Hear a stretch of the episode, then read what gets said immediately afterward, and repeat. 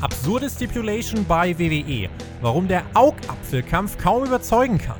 Außerdem Lee ist limitless. Keith Lee ist NXT Champion und eröffnet damit der Undisputed Era die Möglichkeit, ins Main Roster zu wechseln. Über das und mehr diskutieren wir jetzt in einer neuen Folge von Hauptkampf.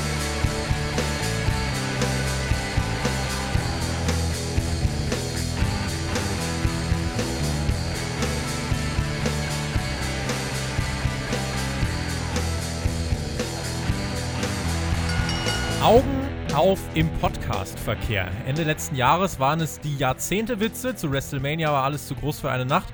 Und rund um Backlash gab es natürlich äh, die Best-Ever-Sprüche. Und jetzt auf einmal müssen wir uns plötzlich irgendwelche Sprüche über Augen anhören.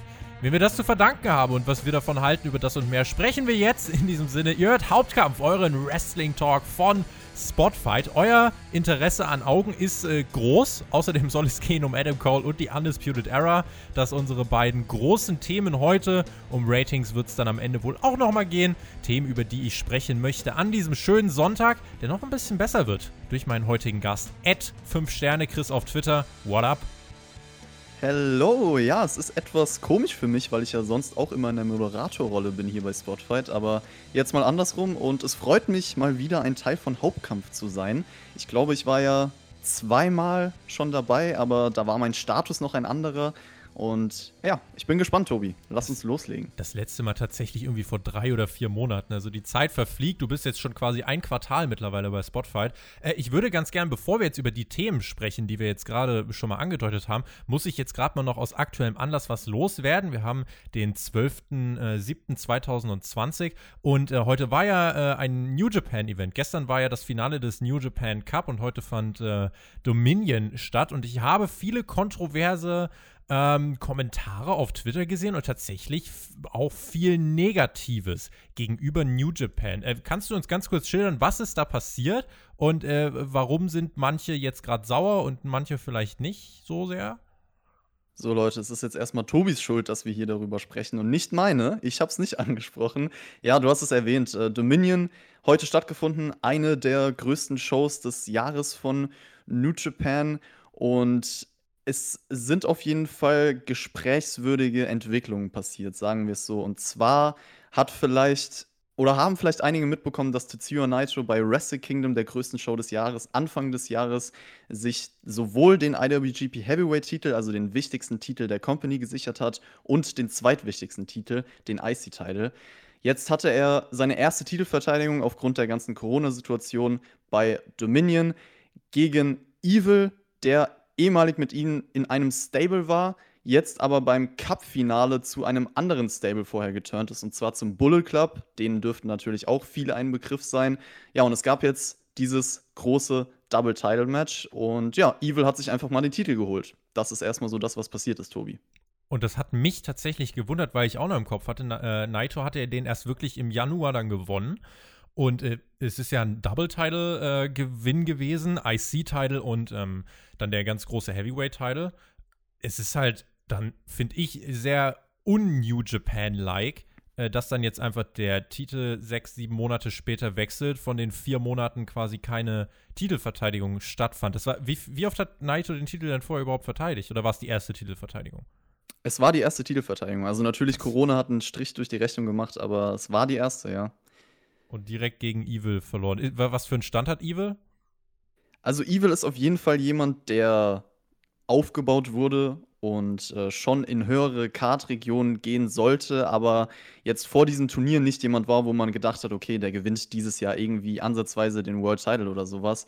Ich würde jetzt einfach mal behaupten, dadurch, dass Jay White und Kenta, das sind eigentlich die zwei großen Top-Leute vom Bullet Club, nicht da sein können, bei New Japan, weil es gibt auf, aufgrund der Corona-Situation gibt es natürlich Einreisebeschränkungen etc. Mhm. Und äh, New Japan hat nicht mehr so viele Leute im Roster, die sie einsetzen können aktuell. Jetzt hat man sich wahrscheinlich gedacht, okay, wir brauchen einen neuen Topstar von diesem Stable Bullet Club. Das wurde jetzt Evil. Und Gedo, der Booker, hat sich einfach mal gedacht, okay, ja, dann gehen wir direkt all in.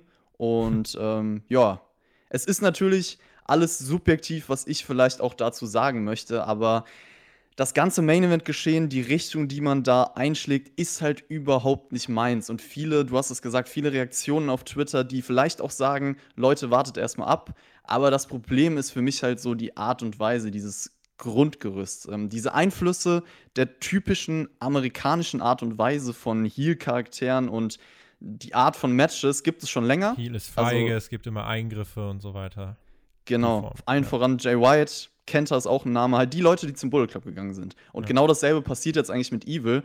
Und es ist halt, ähm, es ist halt eher WWE-Style so. Ich will das jetzt nicht 100% damit vergleichen, aber dieses Overbooking und die Philosophie der Matches, wie du es jetzt auch gesagt hast, ist eigentlich nicht das, für was New Japan sonst steht. New Japan, ich sag's ja häufig, vieles von der Company, wie sie Wrestling als Sport präsentieren, das Storytelling in Matches, die Art, wie Matches geworkt werden, die Relevanz, das simple Booking der Wrestler, einiges, was mir sehr zusagt. Aber hier, ja, die Philosoph Philosophie, die man damit betreibt, das schadet einfach der Qualität der Matches extrem. Und ich habe das Gefühl, dass man das alles nur bringt, um zu sagen, naja, Hauptsache Überraschung, vielleicht ein bisschen Mainstream-like Mainstream zu sein.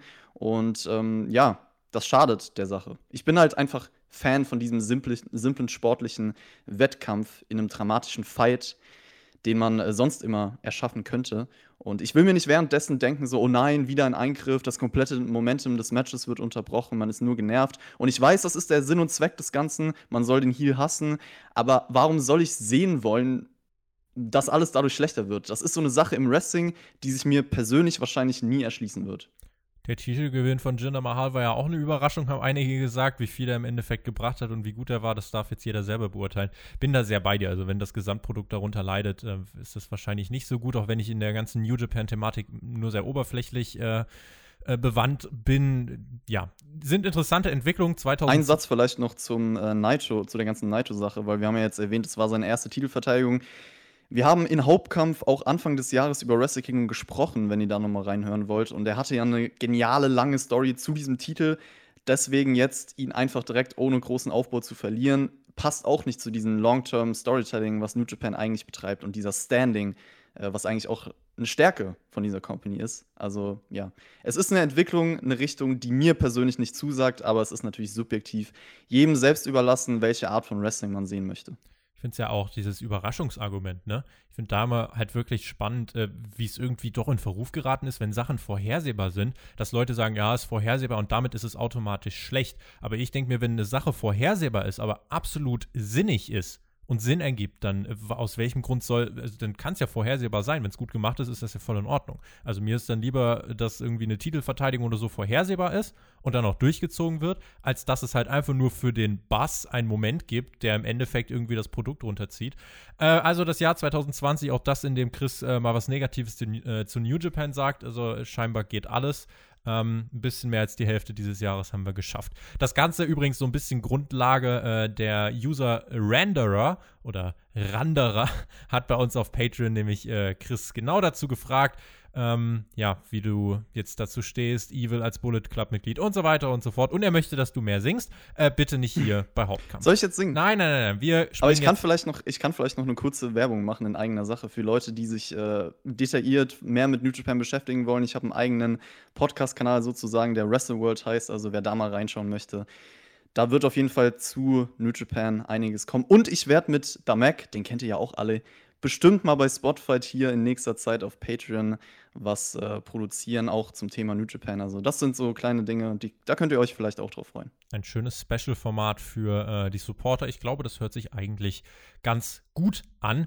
Folgt dem Chris auf Twitter, 5 Sterne Chris, dann äh, seht ihr auch, wenn er die Reviews teilt, die er dann äh, bei WrestleWorld hochlädt. Wir wollen jetzt aber äh, nach 10 Minuten, circa 10 Minuten, dann auch mal äh, zu unseren Hauptthemen kommen. Eins davon, das ist ja Adam Cole. Er verlor ein großes Unification-Match, ein Double-Title-Match, ach sie an, bei NXT Great American Bash Teil 2. Er verlor gegen Keith Lee, ein Match, dessen Ausgang schon vor etwas mehr als einer Woche gespoilert worden ist. Über die Quoten wollen wir äh, nachher nochmal sprechen. Wir wollen uns jetzt ausführlich mit der Personalie Adam Cole befassen und vielleicht als erstes die Frage, jetzt wo er diesen NXT-Titel verloren hat, was kann Adam Cole bei NXT denn eigentlich noch erreichen? Denn er hat ja muss man sagen, nahezu gegen jeden gefädet. Er hatte den North American Title, er hatte den NXT Title Und man muss ja wirklich sagen, der Typ ist einer der ähm, vielleicht die erfolgreichste NXT-Karriere eines Superstars bisher hingelegt hat, oder? Das kann man definitiv behaupten. Also dieses Statement, vor allem natürlich der Titelrun von ihm. Mein Highlight von Adam Cole ist wahrscheinlich immer noch das Match gegen Johnny Gargano bei NXT Takeover New York im Jahr 2019. Ich würde fast sogar so weit gehen und sagen, das ist vielleicht mein Lieblings-WWE-Match aller Zeiten. Ja, habe ich so gesagt. Und ähm, generell Adam Cole als Gesamtpaket ist, glaube ich, eigentlich perfekt für das, was WWE auch möchte, auch im Main-Roster. Er hat natürlich die gewisse Ausstrahlung, auch die gewisse Arroganz, die er verkörpern kann. Und ich glaube, das ist etwas, was der Masse gefallen könnte, weil er halt diese Coolness rüberbringt. Und äh, ich muss auch gestehen, ich war vor NXT gar kein so großer Fan. Also ich finde, dass er bei NXT sich nochmal stark verbessert hat. Ich habe ihn natürlich verfolgt vor seiner WWE-Zeit bei verschiedenen Independent Promotions. Aber bei NXT ist er aufgegangen. Ich glaube, dass er vom Gesamtpaket auf jeden Fall im Main-Roster funktionieren könnte, für das, was man theoretisch da haben möchte. Und ähm, die Frage, was er bei NXT noch erreichen möchte, ich finde das immer schwierig, weil natürlich kann man hier sitzen und sagen, ja, er hat jetzt vielleicht schon jeden Titel gewonnen, er ist schon gegen die meisten Leute angetreten, aber warum sollte NXT noch weiterhin als Sprungbrett unbedingt bezeichnet werden? Weil ich bin ja sowieso der Meinung, dass es eher in die Richtung geht, NXT will man als eigenen Brand aufbauen, ob das jetzt eine positive Richtung oder nicht da oder nicht ist, da haben wir uns schon drüber unterhalten. Aber ich glaube, dass man mit einigen Leuten, siehe Johnny Gargano, vielleicht auch nicht den Weg geht und sagt, okay, der muss jetzt in Main, ins Main Roster kommen, weil es gibt nicht mehr so viel bei NXT. Wenn du dir Gedanken machst um Charakter, wenn du dir Gedanken machst um Wrestler, es kommen ja auch immer wieder neue Wrestler zu NXT, da gibt es noch einiges für Adam Cole. Du kannst neue Stories mit erzählen, du kannst ihm erstmal aus dem Titelgeschehen rausnehmen, Specials, Single-Fäden bringen und ähm, für mich kann er da noch Jahre theoretisch drinbleiben, wenn man es richtig macht. Schreibt uns doch gerne mal in die Kommentare, wer war eurer Meinung nach der erfolgreichste NXT-Superstar, seitdem es den Brand gibt? Waren das für euch vielleicht Leute wie Sami Zayn oder Kevin Owens oder hat Adam Cole insgesamt da sogar noch mehr erreicht? Also schreibt uns das gerne mal in die Kommentare. Ich glaube, mein Lieblingsmoment, ja, tatsächlich auch. Also, ähm, das müsste, das, was du angesprochen hast, das war das Match, wo auch den Titel an Gargano verloren hat, ne? Das war das genau, ja. Bei WrestleMania das Wochenende, WrestleMania 35. Genau, das war tatsächlich auch das Match, was ich mir notiert habe, was äh, auch mein Lieblings-Adam Cole-Match ist und auch eines meiner absoluten NXT-Highlights, äh, weil das war wirklich ein, ein richtig emotionaler Main-Event, wo auch äh, nicht nur Johnny Gargano, sondern auch Adam Cole einfach seine Rolle perfekt gespielt hat und diesen Titelgewinn von Gargano so groß gemacht hat. Bereicherung fürs Main-Roster. Ähm, alleine oder braucht er da die ganze Undisputed Era an seiner Seite? Ja, ich würde behaupten, es könnte sehr cool sein mit der Undisputed Era, aber wenn ich mir die Historie anschaue, besonders der jüngsten Vergangenheit, also Tobi, du weißt das, ich, ich nenne jetzt einfach mal das in Anführungszeichen Stable, was man mit Andrade, Selina Vega, Angel Garza und wer war da noch drin, äh, Austin Theory versucht hat. Mhm. Ja, also wenn Undisputed Era so abläuft, dass sie einfach nur reinkommen, um von irgendjemandem halt fertig gemacht zu werden, dann wird das natürlich nicht funktionieren. Ich glaube, dass Undisputed Era nur als Stable im Main Roster funktioniert, wenn man das Shield-like macht. Also das letzte Stable, was bei WWE eigentlich wirklich funktioniert hat, war The Shield. Und das ist jetzt wie lange her? Acht Jahre, also 2012, mhm. weil sie halt einfach damals mit Impact reingekommen sind, Relevanz hatten, große Gegner hatten, Stories hatten, eine Intention auch, warum sie da sind Promos halten konnten, Matches, die abgeliefert haben. Also die hatten ja auch Gegner wie Undertaker, Rock und, und, und. Ich glaube halt, dass man das aktuell nicht machen wird. Deswegen sehe ich da eher schwarz, wenn sie ins Main Roster kommen, ehrlich gesagt. Es gibt ein äh, Gerücht, eine Newsmeldung, die äh, da irgendwie so ein bisschen draußen rumwabert. Dort heißt es, dass äh, mit dem Ausfall von Edge Randy Orton sich für den SummerSlam äh, zwei Gegner gewünscht hat. Einen davon äh, gegen den würde er sehr gern beim SummerSlam antreten. Der SummerSlam wird stattfinden im Performance Center, so wie es aussieht. Ähm, und diese beiden Namen, die da umher waberten, das waren einmal Tommaso Ciampa und Adam Cole. Glaubst du, das könnte jetzt ein erster Schritt in die Richtung sein, Orton gegen Adam Cole zu bringen? Und was wäre so dein erstes Bauchgefühl, wenn du diese Paarung hörst? Mein erstes Bauchgefühl ist erstmal, okay, Randy Orton ist ja der Top-Heel bei der WWE aktuell und Adam Cole ist eigentlich ein großer Heel bei NXT. Das heißt, du hast schon mal eine Dynamik, die man sonst selten im WWE Main Roster sieht, was ich aber eigentlich cool fände, weil es dann auch et um etwas anderes gehen könnte. Also vielleicht geht es einfach darum, wer ist, wer ist der Beste. So beide sind arrogant und wollen sich beweisen, wer ist der beste Charakter sozusagen. Ob das passieren wird, ist jetzt nochmal eine andere Frage. Ich fände es generell interessant zu sehen, was auch mit den anderen Leuten von Undisputed Era passiert, wenn Adam Cole wirklich als Singles-Wrestler reinkommt. Das ist vielleicht auch nochmal eine Thematik, über die man sprechen kann, oder? Ja. Also das ist halt immer noch, ne, da hängt halt die Frage dran, äh, wird er allein debütieren oder nicht. Ich sag mal so, ich weiß halt im Moment nicht, ob wirklich ein guter Zeitpunkt dafür ist, äh, dem Hauptpublikum jetzt einen NXT-Superstar zu präsentieren. Es liegt eine Sache halt auf dem Silbertablett wo man fragen muss, ob das Main Roster, äh, ob, ob das im Main Roster halt wirklich ziehen würde. Adam Cole hat bei seinem NXT-Debüt, als er erstmals aufgetreten ist, 2017, Drew McIntyre nach einem Titelgewinn attackiert. So, wer ist gerade WWE-Champion? Ganz genau. Also da gibt es, finde ich, Potenzial und da, diese Video-Rückblicke, äh, die schneiden sich ja quasi von selber, ähm, wie du wirklich da einen richtig, richtig coolen Moment kreieren kannst. Der ist aber für die Leute cool, die regelmäßig NXT schauen, ähm, da aber noch mal doppelt so viele Leute Raw schauen und noch mal ein bisschen mehr SmackDown, ist halt die Sache, wie sehr könnte das dann dort ziehen und wie viele sind wirklich von, von einem Adam Cole alleine richtig überzeugt. Ähm, das ist halt so die Sache. Und was bringt es ihm vor allem? Spinnen was zu Ende. Er bringt einen Drew McIntyre, den attackiert er nach irgendeinem Titelmatch und er verliert dann, ist dann Number One Contender und verliert dann beim nächsten Pay-Per-View. Muss man halt sagen, das wäre halt vielleicht auch äh, ja. eine Verschwendung. Noch dazu erinnert mich ein bisschen an Finn Balor zum Beispiel, der ja auch mit, ich sag mal, Impact eigentlich reingekommen ist ins Main Roster. Oder zumindest hatte er ja mal diesen Run, dass er der erste Universal Champion war und so.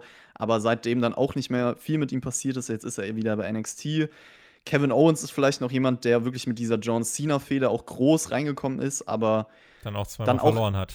Genau, dann vielleicht auch nicht die Karriere hatte, die man sich erhofft hat. Also gibt es überhaupt jemanden, wenn man das jetzt mal weiterspinnen möchte, in den letzten Jahren, der von NXT hochkam, der wirklich die Erwartung dann auch erfüllt hat. Natürlich liegt das auch generell am Produkt des Main Rosters, keine Frage. So, wer Spotfight äh, länger hört, der weiß, wie viel wir uns darüber beschweren und so. Roman Reigns ist ja streng genommen von NXT, ne? Aber okay, aber hat halt der, der Shield ist, geholfen. Das ist halt auch, ja, Shield habe ich angesprochen. Das ja. sind so die einzigen Leute, die es irgendwie geschafft haben. Das ja. war es dann aber schon auch fast, oder? Ja, der dritte im Bunde ist World Champion, aber nicht bei WWE. Ich finde aber diesen Shield-Ansatz eigentlich ganz gut. Die Sache ist halt, macht man das bei WWE? Hat man, weil der Shield hat davon gelebt, dass er konstant über viele, viele Monate hinweg ähm, wirklich auch äh, nicht nur in, in einer Kartregion vertreten war. Also äh, ein, ein Dean Ambrose war dann zum Beispiel mal United States Champion, die anderen haben Tag Team Titel gehalten. Da war die Tag Team Division auch noch ein bisschen eine, eine wertigere ist jetzt die Frage, ist es WWE gerade zuzutrauen, dass man wirklich äh, ein Stable debütieren lässt und das wirklich über Monate hinweg äh, die Card in allen Bereichen irgendwie äh, verbessert. Also ich rede von guten Singles-Matches, dann rede ich von guten Six-Man-Tag-Team-Matches zum Beispiel. Dann bräuchtest du aber eine glaubhafte Gegenfraktion. Also der Sheet ist jetzt zum Beispiel damals auch angetreten gegen Evolution. Die jetzt nochmal zurückzubringen, wäre eher, äh, die Wyatt Family gerade zurückzubringen, äh, ist, ist, ja keiner mehr da davon, außer, äh, außer Bray Wyatt und ähm, Braun Strowman. Bray also, Wyatt tritt einfach mit seinen drei Gimmicks an. alleine gegen die Undisputed Era. Im House of Horror Six-Man-Tag-Team-Match gegen die Undisputed Era. Ja, also das ist, ne, ich finde das halt noch so die, die spannende Frage, wo genau passt sein Adam Cole rein und in welcher Art und Weise kann man die Undisputed Era da eben noch mit äh, reinbringen. Deswegen kann dir nicht genau sagen, ob jetzt halt vielleicht gerade ein Zeitpunkt ist, äh, der vielleicht eher ungünstig ist und man nicht irgendwie doch noch ein bisschen warten sollte. Auf der anderen Seite sehe ich es halt schon so, dass Adam Cole bei NXT jetzt irgendwie schon einen Haken machen könnte. Aber ein Adam Cole zum Beispiel mehr als dann irgendwie Kyle O'Reilly und Bobby Fish, die ich super gern weiter in der Tag Team Division sehen würde.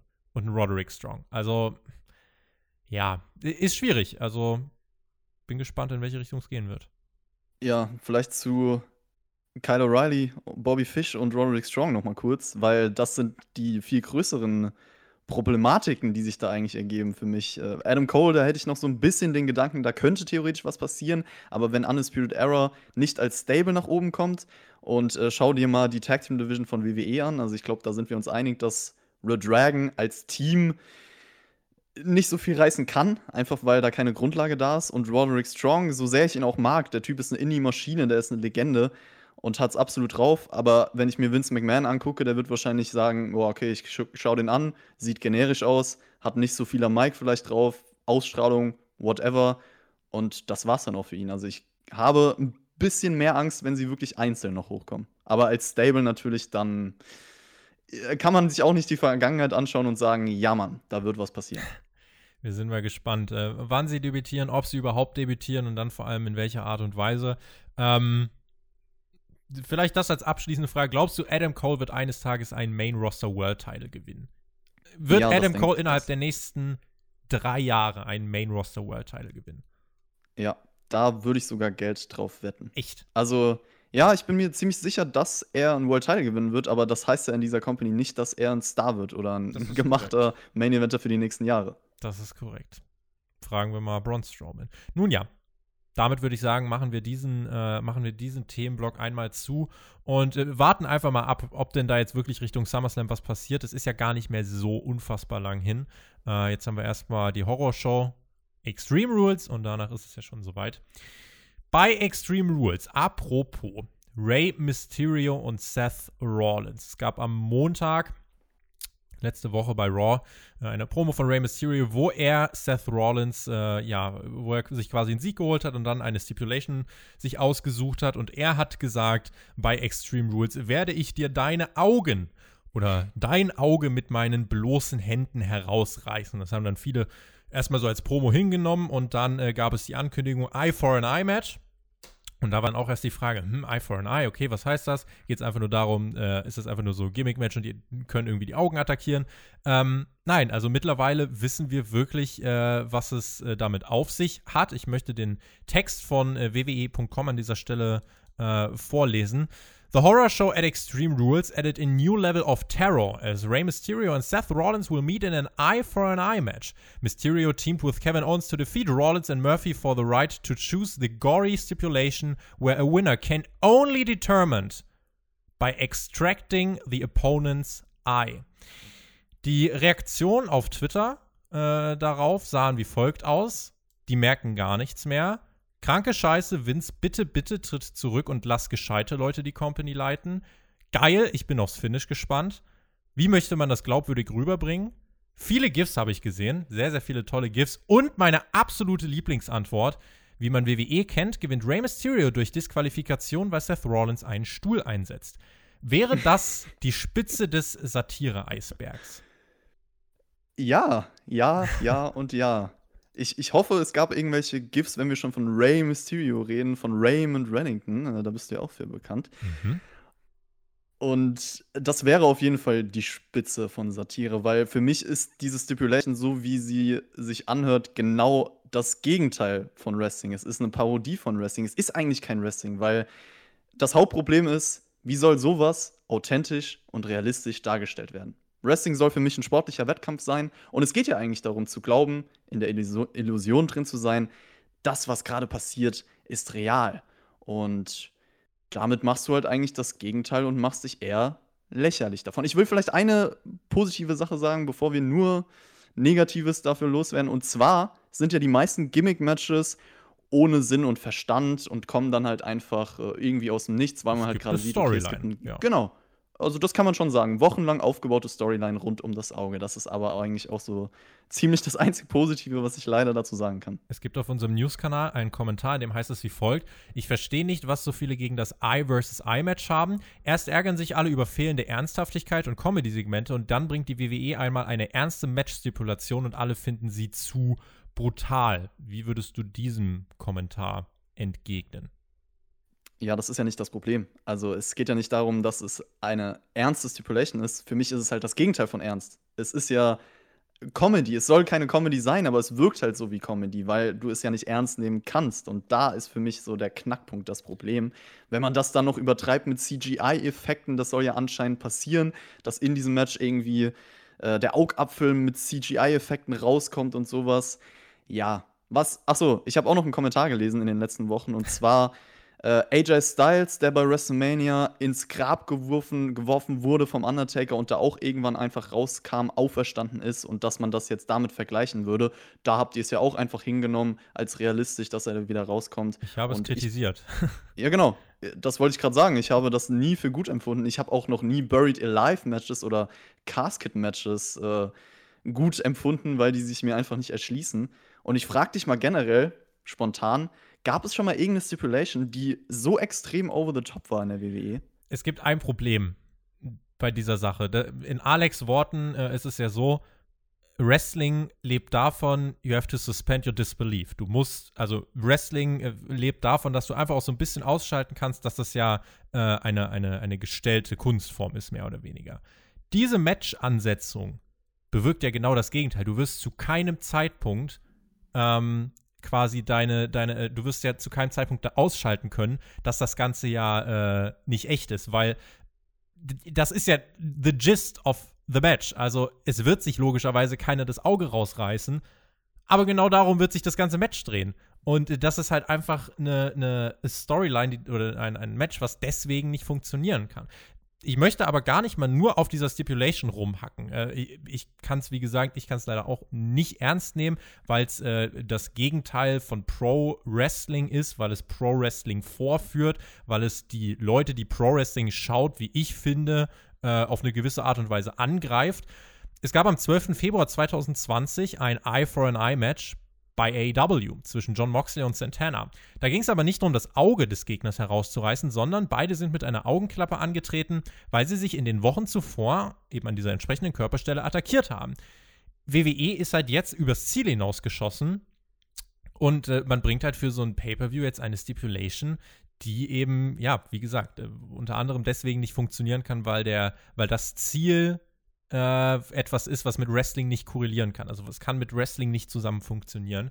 Und wenn wir uns fragen, wie das Match auch laufen wird, ne, ich stelle mir das so ein bisschen so vor wie eine Art Last Man Standing Match, nur dass es jetzt eben keinen Ten-Count vom Referee geben wird, sondern einen Versuch, das Auge herauszureißen. Wie, wie reißt man eigentlich ein Auge heraus? Weil du kannst das doch, wenn du jetzt deine Hand nimmst, du drückst das dann noch, du müsstest das doch irgendwie mit so eine, du müsstest das ja ausheben irgendwie, oder? Das ist die nächste Frage, die ich habe. Bist du dir sicher, dass man das nur mit der Hand machen darf? Nee, aber Rey Mysterio hat es zumindest so angedeutet. Aber die Sache ist halt, Ja. was, du brauch, was brauchst du denn dann für Finger? Du musst ja irgendwie, also du kannst das ja nicht raus, du drückst das ja nur rein, wenn du mit deiner Hand da. Ich kann dir jetzt keine genauen Erfahrungen sagen, aber ich meine, theoretisch, wenn du, die, wenn du wirklich erstmal die Hand dran machst ans Auge, jetzt wird es Ja, detailliert. Ich finde, Und ich dann versuche mit- das gerade mal. Du, wenn ich jetzt Du drücke- versuchst das in deinem Nein, Auge. ja. Nein, aber ich, äh, ich taste gerade mein Auge ab. Ähm, mit natürlich geschlossenem, äh, also das Auge ist zu, aber äh, wie soll ich da, ich weiß nicht, wie ich es rausreißen würde. Selbst wenn ich das wollen würde, selbst wenn ich so abartig wäre, ich wüsste nicht, wie ich es ohne ein Hilfsmittel machen sollte. Oder, äh, pass auf, wahrscheinlich wird so, er drückt Seth Rollins gegen die Ringtreppe und durch das Reindrücken fällt das Auge dann raus. Ich glaube, es geht so sogar raus. schon. Ich glaube, es würde gehen. Ähm, es, würde, es würde gehen, weil guck mal, dein Augapfel ist ja trotzdem etwas, woran du greifen kannst. Also wenn ich jetzt das Auge zumache, dann sehe ich da diesen oder fühle diesen Ball. Und wenn ich wirklich tief mit den Fingerspitzen nach oben greife, unter Ah. die, wie sagt man das, Augenhöhle. unter die Stirn, genau in die Augenhöhle, dann kann man ja vielleicht theoretisch ein bisschen weiter hinten Okay. rankommen und rausreißen. raus. Diese. Eieiei. Ähm, wenn, wenn wir jetzt äh, an das letzte Last Man Standing Match denken, ne? Weil, wenn, überleg dir das mal nur rein vom Matchfluss her. Ähm, Ja. ich glaube, diese Stipulation, und ich fürchte, da wird man sich im Voraus keine Gedanken drüber gemacht haben. Wie willst du es denn glaubwürdig verkaufen in einem Match? Also erwartest du jetzt hier, dass Rey Mysterio und Seth Rollins einen 15-minütigen Pro-Wrestling-Klassiker mit Top-Technik hinlegen? Oder glaubst du nicht, dass die Stipulation sie wahrscheinlich sogar eher daran hindern wird, genau das zu tun? Ja, auf jeden Fall, weil das Ziel ist ja eigentlich nur, das Auge rauszureißen. Das heißt, die gehen die ganzen Elemente abhanden, die ein Wrestling-Match ausmachen könnte. Also wirklich diese, diese Pinfalls oder Submission-Versuche und dadurch die Dramatik, die du kreieren kannst. Das ist ähnlich vielleicht wie ein Tables-Match. Damit würde ich es eher vergleichen. Mhm. Weil in einem Tables-Match geht es ja auch darum, einfach nur den Gegner durch den Tisch zu werfen. Das heißt, du müsstest theoretisch versuchen, den Gegner mit all deinen Aktionen durch den Tisch zu werfen. Kannst vielleicht ihn vorher fertig machen oder so niederschlagen, dass du ihn dann halt einfacher durch den Tisch wirfst. Also ich kann mir vorstellen, dass das in diesem Match das gleiche sein wird, dass man halt irgendwie durch brutale Gegenstände oder Aktionen halt versucht, den Gegner zu schwächen, um dann einfacher an sein Auge ranzukommen. Ja, Tables Match ist der Vergleich, aber von Tables Matches bin ich halt auch kein Fan, weil es halt, wie gesagt, nur darum geht, den Gegner da durchzuwerfen. Und damit geht halt etwas abhanden, was ich eigentlich am Wrestling feiere. Man nimmt sich halt dadurch, dass es keine Nearfalls gibt, halt auch viel äh, von, von dramatischen äh, Möglichkeiten und Werkzeugen.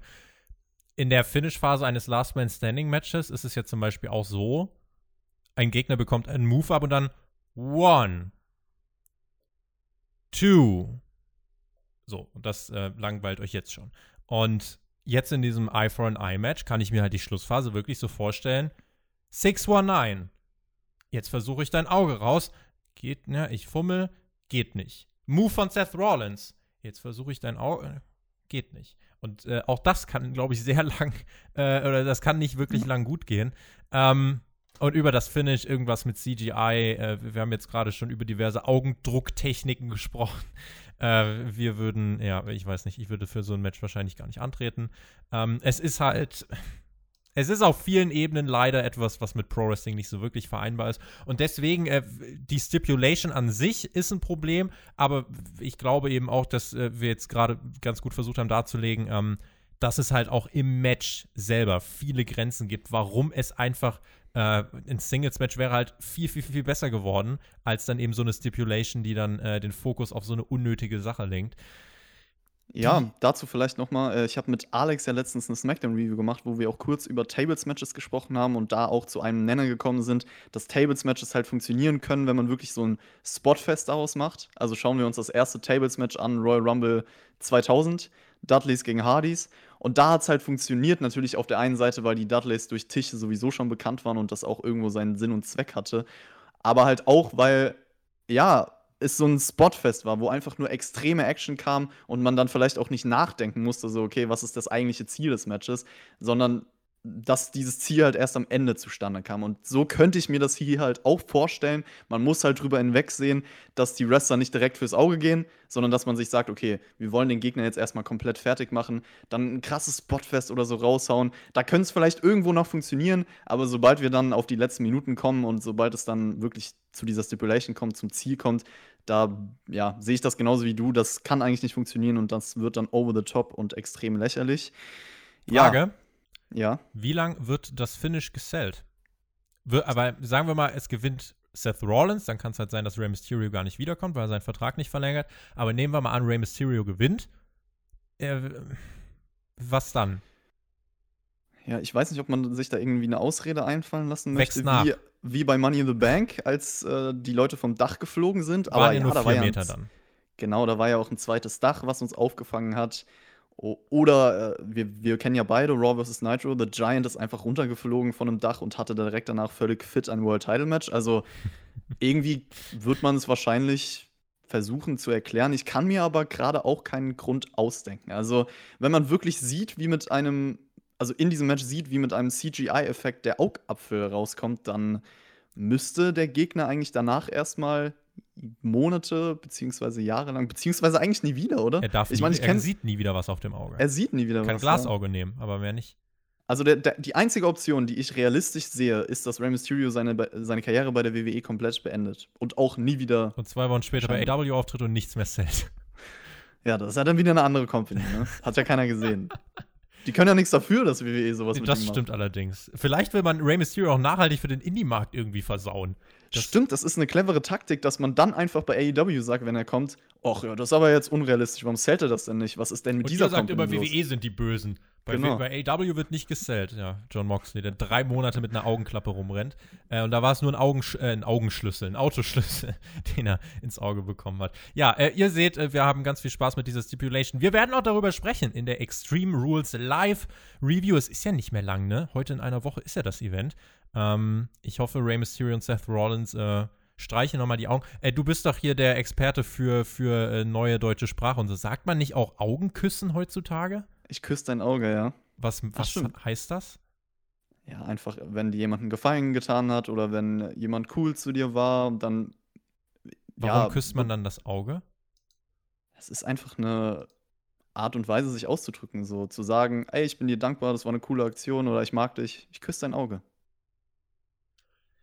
werde langsam zu alt. Ähm, wo wir jetzt gerade bei AEW sind, lass uns doch noch über die Ratings vom Mittwoch sprechen. Ich habe noch eine ganz kurze Idee, wenn du jetzt das schon ansprichst. Vielleicht küsst ja auch einfach Seth Rollins das Auge von Mysterio und dann fällt es automatisch raus, weil er ist ja die höhere Macht und Gott. Uh. Glaubst du, er kann es beschwören? Aber so ein Auge hängt ja auch an einem Re also Rezeptorennerv dahinter, meine ich. Also es ist jetzt nicht so, dass ein Auge einfach so ein loser Ball ist. Also da hängt da noch ein bisschen was dran. Ja, der wird ja dann auch raushängen, CGI-Effektmäßig. Ja, ja, da springt so eine Feder, wie so ein Clowns-Effekt. Es wird lustig, Tobi, auf jeden ja. Fall. Extreme Rules schaltet alle ein, wir werden unseren Spaß haben. Ja, machen wir den harten Cut und äh, sprechen über die Ratings vom Mittwoch. Zwei seriöse, zwei wirklich gute Wrestling-Shows haben wir dort gesehen. Kurz der Rundown der Ergebnisse. Bei AW holten sich Kenny Omega und der Hangman in Page im Opener einen Sieg und verteidigten ihre Tag-Team-Titel gegen die Private Party. Lance Archer besiegte in etwas mehr als 10 Minuten Joy Janella, die Lucha Bros Butcher und Blade besiegten die Young Bucks F und FTR in einem Eight-Man-Tag-Team-Match.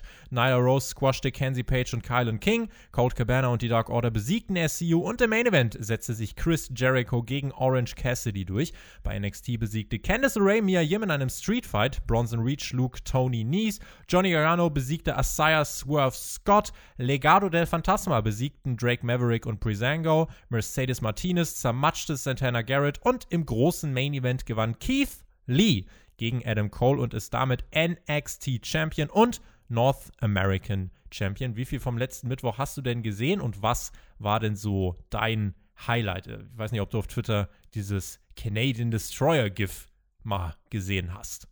Ja, das habe ich auf jeden Fall gesehen. Sehr, sehr cooler Spot. Und ich würde jetzt auch mal davon ausgehen, ich habe leider, muss ich gestehen, noch keine von diesen beiden Shows komplett gesehen. Ich habe ein paar ja, ich habe ein paar Highlights gesehen, aber ich möchte jetzt hier auch nicht irgendwie eine detaillierte Meinung sagen, ohne etwas komplett zu, zu sehen haben. Aber allein von den Dingen würde ich jetzt mal behaupten, das Highlight war wahrscheinlich dieses Six-Man-Tag-Team-Match.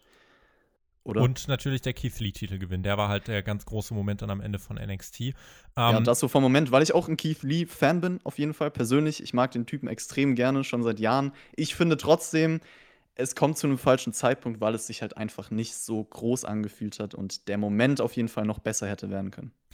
NXT hat einen wirklich starken Main Event. Der Rest war okay, fand ich. Er war halt nicht wirklich mega Storyline relevant, äh, war aber auch nicht schlecht oder so. Und bei AW ähm, war mein Kritikpunkt halt Janella gegen Archer. Die haben auch 90.000 Zuschauer verloren. Den Rest von AW fand ich aber gut.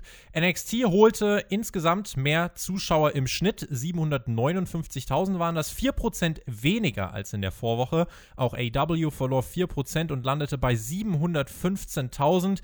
Wie sehr wundert es dich, dass die größtmögliche Ansetzung, die es bei NXT geben kann, ein Unification-Match, Zuschauer verliert? Und glaubst du, man wird trotz der Tatsache, dass man AEW geschlagen hat, enttäuscht sein?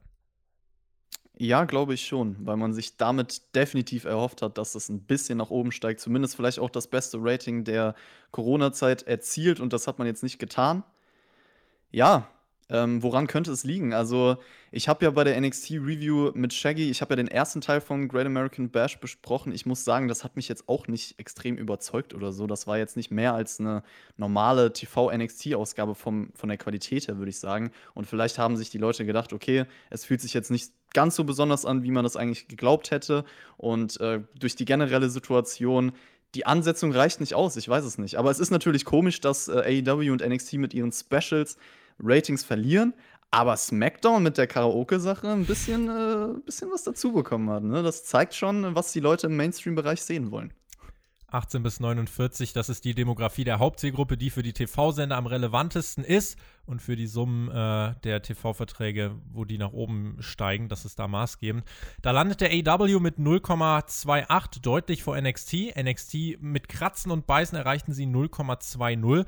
NXT wurde einmal mehr gerettet durch sehr viele alte Zuschauer. AW im TV-Ranking auf Platz 7, NXT auf Platz 24. Das große Match von Adam Cole und Keith Lee das muss man äh, fairerweise auf jeden Fall dazu sagen, hat aber durchaus gezogen und äh, hat auch in der Spitze ähm, ein, ein Peak erreicht, den es so bei NXT in der Corona-Zeit noch nicht gab. 922.000 Zuschauer haben den Main Event von NXT gesehen.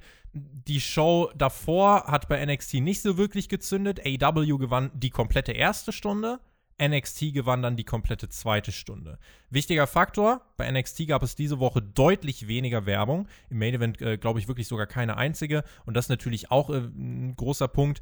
Das, äh, ja, hätte jetzt nichts daran geändert, dass viel mehr Leute Lee versus Cole sehen als Cassidy gegen Jericho. Aber es reicht. Kannst du da vielleicht mal genau den Unterschied sagen? Das würde mich gerade interessieren. Zum, zum Main Event von AEW und NXT. Der Main Event von AEW wurde gesehen von 675.000 Zuschauern. Okay. Also das ist dann wirklich nochmal, das sind 250.000 in etwa weniger. Ähm, und das zeigt schon, dass das Unification-Match die deutlich größere Ansetzung war. Und was man auch wirklich sagen muss, wenn man sich alle Werte anschaut aus der Orange Cassidy gegen Chris Jericho-Fehde, das ist die Fehde, die insgesamt die schlechtesten Quarter-Werte, also die schlechtesten Viertelstundenwerte bei AEW seit TV-Start generiert hat das finde ich ist krass, weil Orange Cassidy, als er zum Beispiel, wenn du dich an diese Battle Royale erinnerst, vielleicht, äh, die er gewonnen hatte, äh, nee, nicht die er gewonnen hat, aber in der, äh, glaube ich, ja. stand, ähm, die haben über eine Million Menschen gesehen. Chris Jericho ist äh, einer der verlässlichsten Rating-Draws und äh, mit der größte Star, den AEW hat. Und die beiden zusammen stellen mit die schlechtesten Viertelstundenwerte aller Zeiten dieser Company auf also aller Zeiten heißt jetzt äh, seit äh, nicht mal einem Jahr, ist mir klar. Aber ich finde, das ist schon, ist krass, ne? Auch das in Ratings. Finde ich auch krass, zeigt vielleicht, dass die Leute Orange Cassidy im Main Event nicht ganz so ernst nehmen können, dass sie ihn als Mitkader in, in dieser Rolle vielleicht feiern, aber sobald es dann in die ernstere Richtung geht, sagen, okay, da wollen wir lieber die anderen Leute. Es, es tut mir leid, weil ich bin Orange Cassidy-Fan, das weißt du auch. Ich feiere sein Gimmick, ich feiere die Ironie dahinter und so. Aber so kann ich mir das erklären. Und ähm, das ist natürlich dann auch eine Sache, die ich vielleicht nachvollziehen kann. So würde ich das jetzt ja, sagen. Vom Booking her hat man Orange Cassidy, finde ich, mit dem äh, Match gegenüber Chris Jericho trotzdem auf jeden Fall einen Gefallen getan, hat ihn auf eine neue Stufe gehoben, weil das Match war wirklich so ein Oldschool Pro Wrestling Match, nahezu keine Comedy Spots, sondern wirklich einfach, ähm, ja, Pro Wrestling. Und äh, das, finde ich, war halt für Orange Cassidy als Charakter gut, dass es jetzt nicht die Quoten gezogen hat.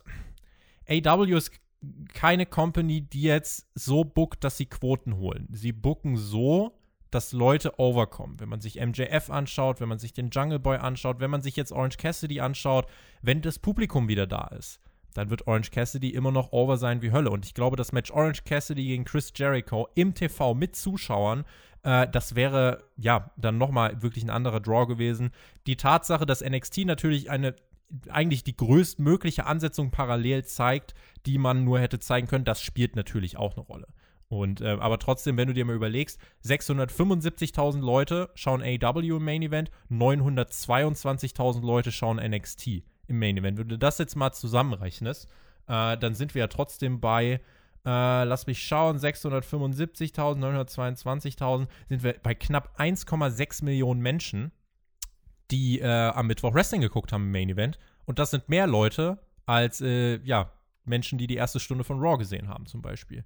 Das finde ich ist, ähm, das ist eine schöne Aussage. Eine ja. schöne Aussage. Jetzt wird es aber trotzdem nochmal verrückt. AW schlug in dieser Woche, trotz dieses Ratings, in der Kategorie Männer und Frauen zwischen 18 und 34 SmackDown auf Fox. Also nicht in dieser, also diese AEW-Ausgabe schlug die SmackDown-Ausgabe aus der letzten Woche. Die äh, genauen Werte von der aktuellen SmackDown-Ausgabe gibt es noch nicht. Da gibt es nur die Overnight-Ratings, die genaue, äh, die genauen Quarter und so weiter gibt es dann erst am Montag. Der SmackDown-Zuschauer, Stand 4. Juli, ist im Schnitt 57 Jahre alt. Der durchschnittliche NXT-Zuschauer war diesen Mittwoch 58 Jahre alt. Ein AEW-Zuschauer ist bei Mitte 40. Mit Blick auf das Karaoke-Segment bei SmackDown, wie absurd ist das? Absolut absurd. Aber ich bin der Meinung, dass es auch gar nicht an diesem Segment liegt oder an dem Produkt, was WWE aktuell zeigt, sondern dass das halt eher die eingesessenen Fans sind, die halt einfach äh, Gewohnheitstiere sind. Und äh, die nichts so wirklich zum Abschalten bringt. Und ich weiß nicht, ob diese Unterschiede, man kann natürlich jetzt sagen, okay, ein paar Leute mehr haben SmackDown diese Woche gesehen, ein paar Leute weniger letzte Woche, aber im Endeffekt sind das, ist es wahrscheinlich der gleiche Kern, wo du jetzt nicht sagen kannst, es liegt genau an diesem Produkt. So, du siehst ja. einfach an der Zielgruppe, dass die Leute, die WWE vielleicht eigentlich äh, einschnappen sollte, um die sie sich vielleicht eigentlich mehr Sorgen machen sollten, weil das die neue Generation ist, die neuen Leute, die dann irgendwie Fans sein können, Geld in dieses Produkt stecken können, die sie halt nicht gewinnen. Da gibt es ja keinen Anstieg sozusagen. Nee. Und ähm, das ist halt das Problem. Es ist, äh, finde ich, spannend zu beobachten. Im Moment kann man eigentlich sagen, Wrestling ist auf seinen Kern gerade heruntergeschrumpft. Es sieht so aus, als würden 1,6 Millionen Leute immer mindestens am Montag und auch immer mindestens am Mittwoch und immer mindestens am Freitag Wrestling schauen. Also das ist die, das ist der Kern. Das ist der Kern von Wrestling-Zuschauern äh, im Kabel-TV ähm, und wir gehören in, irgendwie in diese Blase ja so halb mit rein. Ähm, das finde ich ist halt eine ne spannende Sache zu entwickeln, äh, zu, zu beobachten. Äh, diese Entwicklung, die sich halt jetzt trotzdem abzeichnet, du hast es schon angesprochen, äh, die jungen Leute aus der Wrestling-Blase schauen AW, die alten Leute schauen WWE. Und ich glaube, mit Blick so auf weitere TV-Verhandlungen muss man sagen, wenn AEW es schafft, ein Main-Produkt von WWE, was auf einem Sender wie Fox läuft, der noch mal größer ist als TNT, wenn man dort in jungen Zielgruppen SmackDown schlägt, dann ist das ein gutes Argument für AEW in dem nächsten TV-Vertrag, in den nächsten Verhandlungen, die dann irgendwann mal kommen in drei, vier Jahren, da richtig krasse Summen zu verlangen. Beziehungsweise kann ich mir vorstellen, dass TNT richtig krasse Summen auf den Tisch legt. Denn äh, man muss ja weiter sagen, also TNT hat immer noch gerechnet mit 500.000. Und äh, AW hat vor der Corona-Zeit äh, lagen sie irgendwie immer bei um die 900.000. Das heißt, sie haben die Erwartung fast verdoppelt. Jetzt in der Corona-Krise liegen sie immer noch wirklich weit über diesen 500.000. Und das ist, finde ich, äh, eine Aussage, also da kann AW auf jeden Fall froh sein ähm, und ist ein Gewinner. Und NXT, das habe ich letzte Woche schon gesagt, sie holen jetzt gerade die Quoten. Sie haben jetzt zum dritten Mal in Folge gegen AW gewonnen, äh, gewinnen in der 50-Plus-Demo, verlieren alle anderen Demos. Das ist gut für AW. NXT hat mehr Zuschauer insgesamt. Wenn NXT das möchte, auf diese Art und Weise, dann okay. Jetzt ist halt die Sache, wie sieht es denn nächste Woche aus? Also da WWE ein World, äh, WWE hat kein World Title Match, sondern ein, ähm, also bei NXT gibt es ein Women's Title Match, was man nochmal angesetzt hat. Und äh, bei AEW gibt es dann das World Title Match, was ja ausgefallen ist. Glaubst du, dass NXT jetzt wieder hinter AEW fallen wird und wie ernüchternd wäre das, nachdem man ja jetzt wirklich versucht hat, richtig viel rauszuhauen? Sehr, sehr gute Frage. Schwierig. Also ich ich würde tippen, dass es ungefähr ein Niveau sein wird bei den Ratings. Ich würde aber trotzdem noch mit NXT gehen, weil sie vielleicht den Schwung mitnehmen und die Leute halt gesehen haben, okay, es gab da so ein großes Unification-Match, äh, Keith Lee, Adam Cole, Ayako, dann schauen wir, schauen wir nächste Woche auch noch mal, wie es da weitergeht. So, es fühlt sich jetzt vielleicht kurz relevant an. Dann wäre ich eher gespannt, wie es die Woche darauf aussieht bei wenn NXT. Wenn kein Fight for the Fallen ist, wenn NXT kein genau. Special hat, sondern einfach ja, äh, wenn es normal weitergeht. Normale Und vor allem generell, äh, wie es nach Corona weitergeht, weil das ist die, die viel spannendere Frage, ob es da vielleicht möglich ist, dass ähm, der Kern bei WWE derselbe bleibt, dass es da nicht wirklich in die Höhe steigt, aber bei AEW die Leute sich vielleicht sagen, okay, das Produkt ist noch ansprechender, das Produkt ist noch cooler, es schalten noch mehr Leute ein. Und ich würde jetzt einfach mal tippen, dass bei AEW der Unterschied noch mal bemerkbarer wird. Der große Unterschied im Produkt ist, dass AW sich ja schon darauf fokussiert, neue Leute over zu kriegen. Mithilfe der Stars, die man hat. Also man versucht ja zum Beispiel, ähm, einen MJF zum Beispiel wirklich over zu kriegen, einen Jungle Boy over zu kriegen, einen Orange Cassidy over zu kriegen.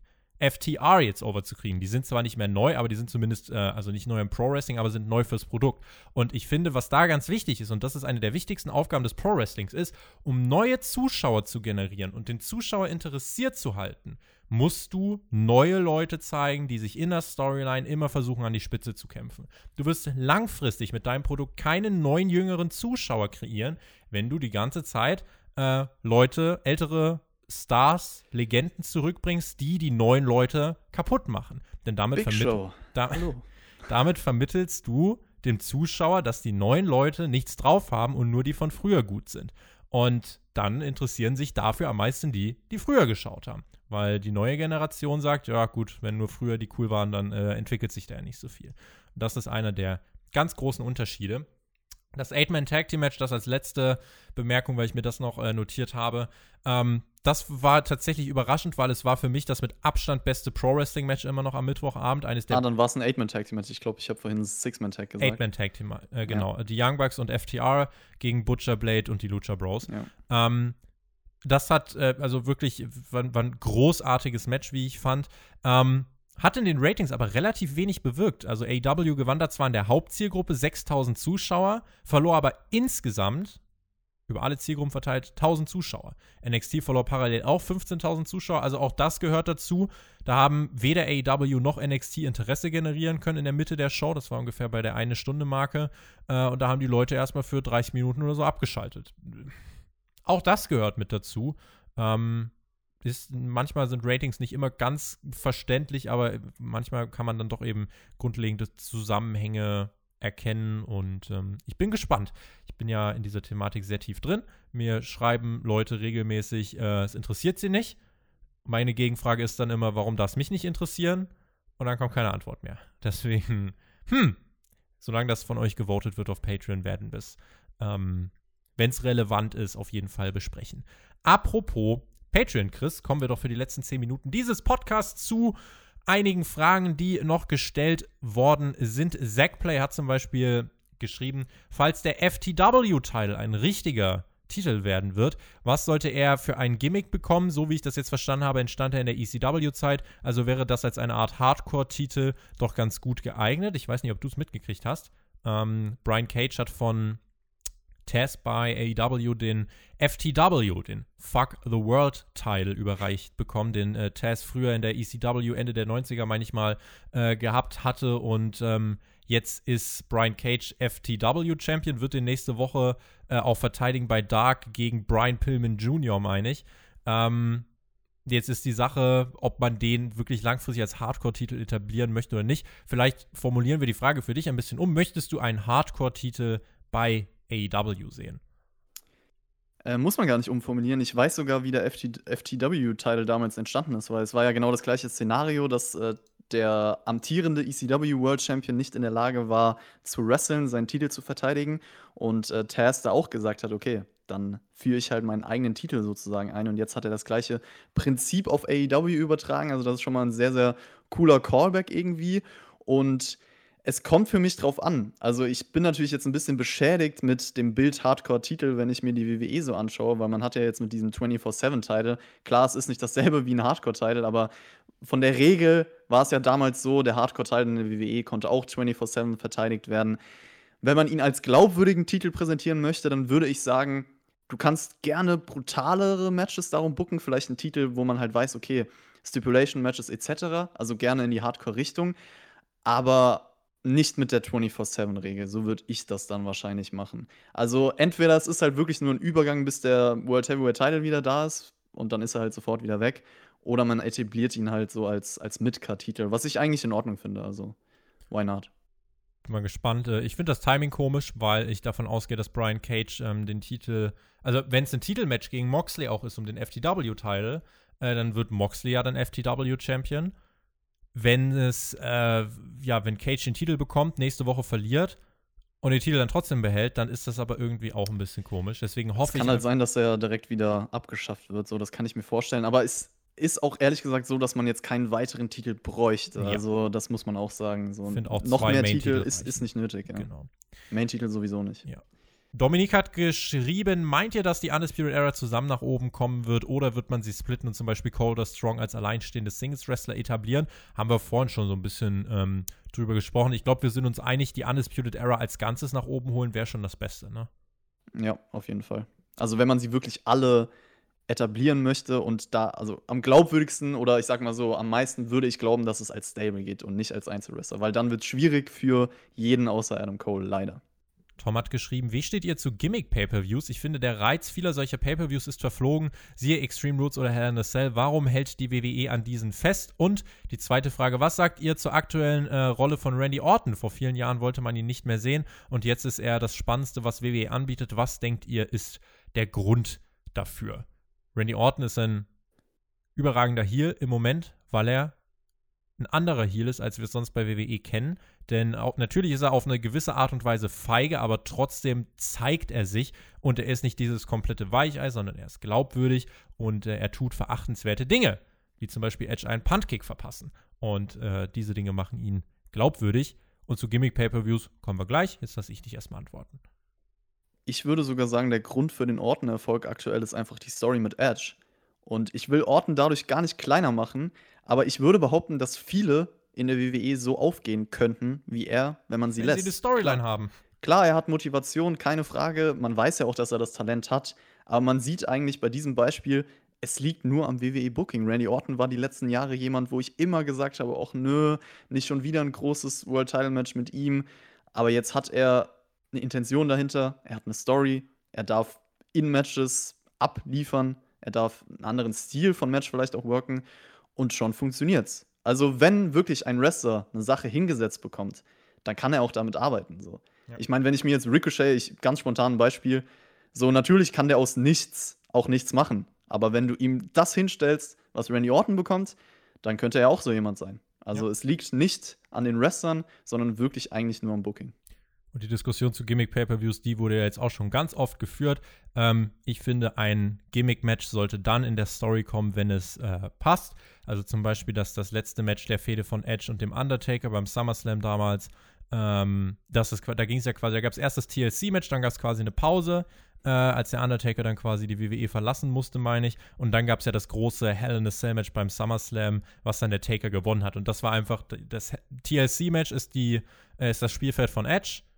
Dann das Hell in a Cell Match ist das Spielfeld vom Undertaker. Diese Stipulations haben absolut Sinn gemacht, mussten überhaupt nicht an den Pay-Per-View gebunden werden, sondern sie sollten dann eingesetzt werden, wenn sie für eine Storyline Sinn ergeben. Da es kaum WWE-Storylines gibt, die mehr als zwei, drei Monate laufen und irgendwie einen stringenten roten Faden haben, äh, wahrscheinlich gibt es deswegen diese Gimmick-Pay-Per-Views. Bin ich ein Fan davon? Tatsächlich nicht, nein.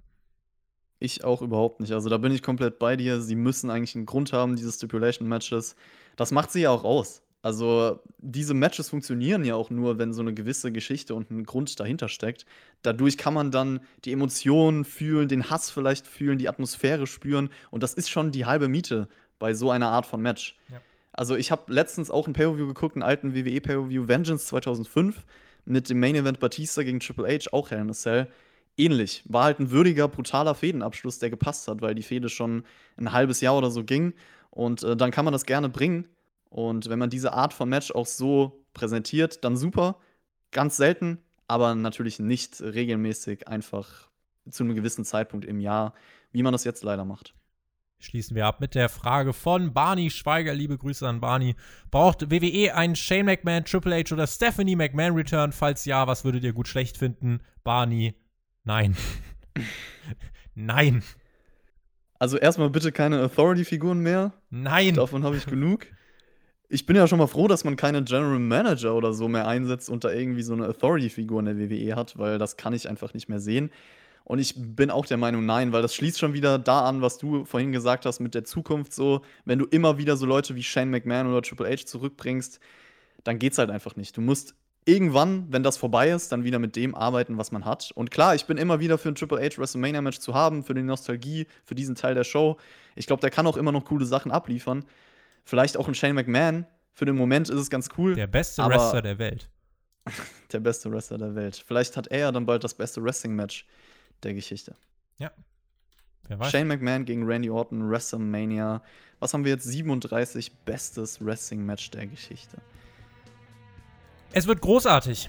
In diesem Sinne äh, hoffe ich, dass ihr Spaß hattet mit dieser Ausgabe von Hauptkampf. Am Sonntag heute ein bisschen später als sonst, aber wir kamen natürlich trotzdem äh, noch rechtzeitig für euch äh, zur Stelle und ähm, hoffen, dass wir euch mit diesem Podcast einen Mehrwert bieten konnten. Auf Patreon habt ihr den hier natürlich zuerst gehört. In der kommenden Woche gibt es wieder eine ganze Menge Podcasts. Die Extreme Rules Preview natürlich, die auch kommen wird dann nächstes Wochenende und äh, dann schauen wir mal, ob wir unsere Augen drin behalten können nach Extreme Rules oder nicht. In diesem Sinne, genießt Wrestling. Wir hören uns. Macht's gut. Auf Wiedersehen. Tschüss. Ja, ihr habt es gehört, eine vollgepackte Podcast-Woche, auch für uns beide. Ich bin natürlich auch wieder bei einigen Sachen am, Start. Unterstützt gerne Spotlight. Hört überall rein. Und damit verabschiede ich mich auch. Lasst es euch gut gehen, Leute.